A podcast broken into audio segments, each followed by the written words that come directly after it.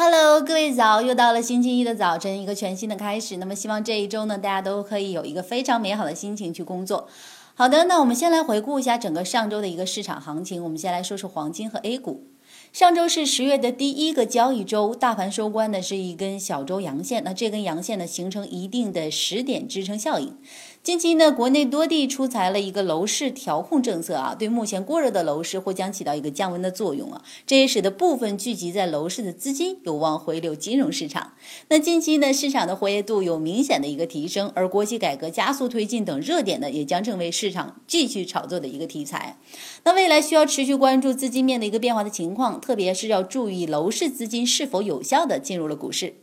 短期来看呢，我们认为啊，至少有以下两个因素会持续支撑三千点的一个大跌。首先呢，是近期公布的宏观经济书籍持续超预算的好转；其次呢，是深港通或于十一月正式实施。因此啊，投资者没有必要呢，在短期的走势上去过于的纠结，因为从中期甚至更长的时间来看呢，A 股应该会持续的走强。综合来看呢，由于十月中旬到十月底是有重要的会议的一个空档期，主力若发力做多呢，那该时间段是一个最佳的时间窗口了。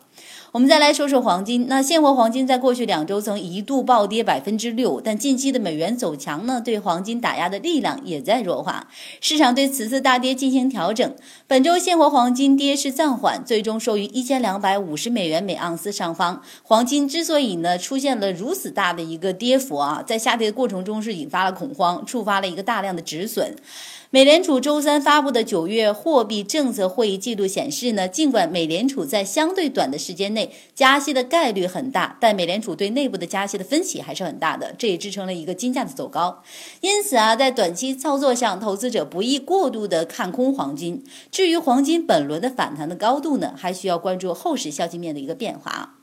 好的，我们再来解读一下热点。那十月十七日，神舟十一号航天员出征仪式呢，在酒泉卫星发射中心举行。据民生证券研究院估计呢，商业航天项目预计投资超千亿，那航天板块会迎来一个战略性的一个机遇啊。那九月十二日，在第二届中国商业航天高峰论坛上，航天科工发布了五大商业航天项目，预计呢投资超千亿元，产出超千亿元。受航天的这样的一个项目的推动呢，那航天板块会迎来一个战略性的一个机遇。看好载人航天工程、探月工程等带来的航天板块的投资机会呢，建议投资者关注如下的股票：有航天电子、航天动力，还有火炬电子。好的，以上就是我们今天这一时段给大家的一个市场的一个上周的回顾，包括一些热点的解读。那么，如果投资者呢想了解更多关于黄金的知识呢，也可以下载我们狮王黄金的 APP 来看亮亮更多的一些黄金的课程啊。好的，以上就是我们这一时段的一个全部的内容，感谢您的收听，让我们下一时段再见。